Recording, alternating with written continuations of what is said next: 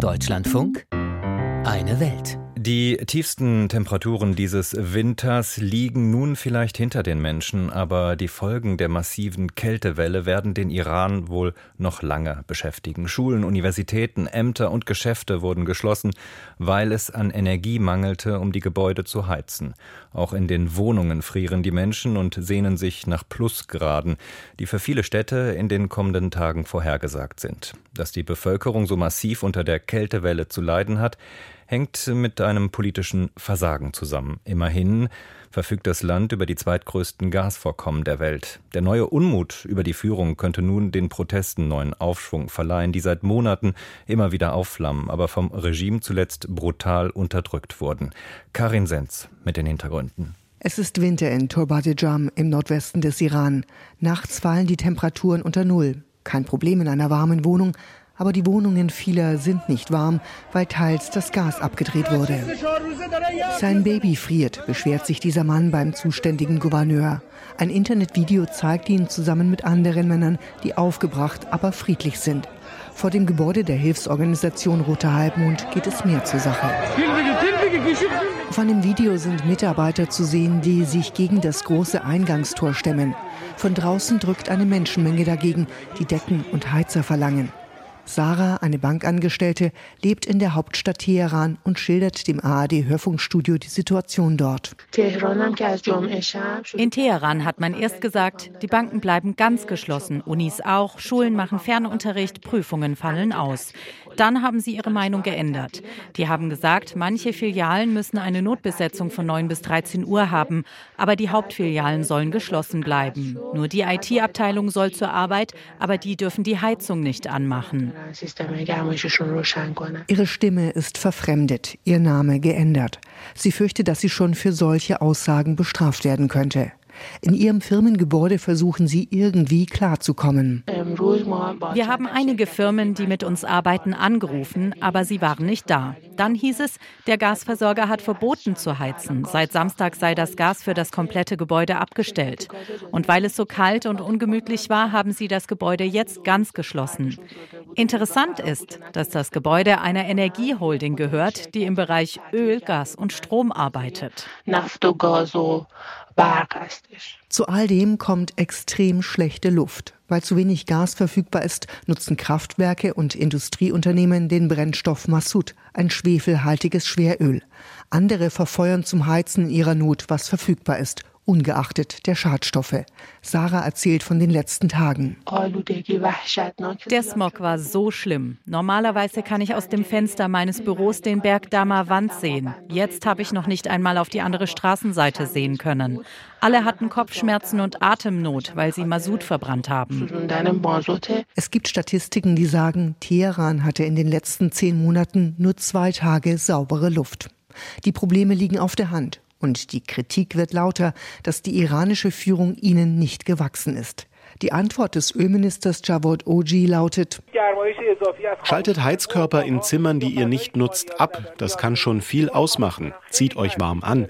Nutzt dicke Vorhänge. Das verhindert, dass die Wärme nach draußen geht und Kälte reinkommt. Ich bitte unsere Landsleute, unterstützt uns dabei, diese Kältewelle zu überwinden. Er weiß aber auch, es fehlen Milliarden Investitionen in die Infrastruktur, in Gas- und Ölfelder. Die Angst, dass Energiekosten steigen, wächst, auch beim Regime. 2019 haben höhere Benzinpreise heftige Proteste ausgelöst. Bis zu 1500 Menschen sollen damals ums Leben gekommen sein. Diese Gaskrise, so Beobachter, hat das Potenzial, die Proteste nach dem Tod von Mahsa Amini neu zu entfachen. Die sind seit einigen Wochen abgeflaut. Ein Grund dürften die Hinrichtungen sein. Seit Dezember hat Teheran vier junge Männer gehängt, drei davon noch keine 24 Jahre alt. Auch bei dieser Iranerin hat das Spuren hinterlassen, wie sie dem ARD-Hörfunkstudio unter dem Namen Leila erzählt. Auch sie war bei Protesten auf der Straße dabei.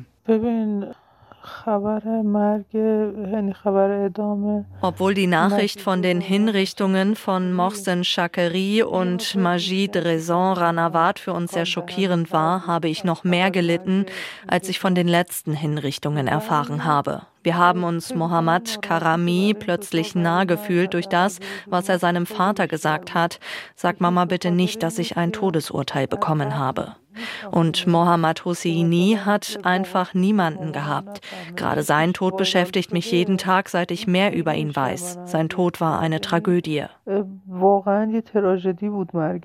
Kritiker sprechen bei ihren Gerichtsprozessen von einer Farce, ohne große Ermittlungen im Vorfeld, ohne einen Anwalt, dafür mit Folter und erzwungenen Geständnissen, in wenigen Wochen von der Festnahme über das Todesurteil bis zur Hinrichtung. Mohammad Karami darf sich noch nicht mal mehr von seiner Familie verabschieden, erzählt die. Sie habe für ihn und auch für Mohammad Hosseini Grabsteine besorgen wollen, auch das habe man ihr verboten. Für die Führung sind die jungen Männer Mörder. Der oberste Führer Ayatollah Ali Khamenei spricht in einer Rede über die Opfer unter den Einsatzkräften des Staates. Sie sind Märtyrer für die Sicherheit, Mitglieder der Basij, der Polizei, Menschen aus dem Volk selbst, wie auch Ruhollah Ajamian. Der 27-Jährige war ein Mitglied der gefürchteten Basij-Miliz. Karami und andere sollen ihn auf einer Trauerfeier erstochen haben. Für viele sind es schlaflose Nächte im Iran. Sie wollen Wache halten, wenn wieder eine Hinrichtung ansteht.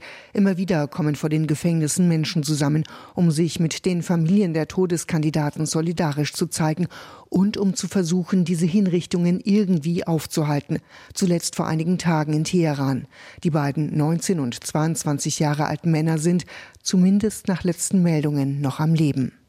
Tatsächlich kommen auch immer wieder Demonstrantinnen und Demonstranten wieder frei. Sie erzählen von immensem Druck und dass sie daran denken, sich das Leben zu nehmen. Vor kurzem hat die Führung in Teheran knapp 1000 Frauen begnadigt. Die Iranerin Athena Daimi hält es für unwahrscheinlich, dass auch politische Gefangene, also Demonstrantinnen darunter sind. Sie schreibt in einer Nachricht Meistens ist sowas nur Show. Das Regime will uns täuschen. Da sind dann viele Gefangene dabei, die nur noch ein paar Tage oder Monate abzusitzen haben. Die landen dann auf so einer Liste. In Turbate-Jam, der 100.000 Einwohnerstadt im Nordwesten des Iran und mindestens einer weiteren, so berichtet es die Denkfabrik Institute for the Study of War, scheint die Wut über die Angst vor Hinrichtungen zumindest an einem Abend wieder gesiegt zu haben. Das Missmanagement in der Gaskrise hat die Menschen diesmal auf die Straße getrieben. Ein Video zeigt sie in der Dunkelheit. Sie rufen nieder mit Khamenei.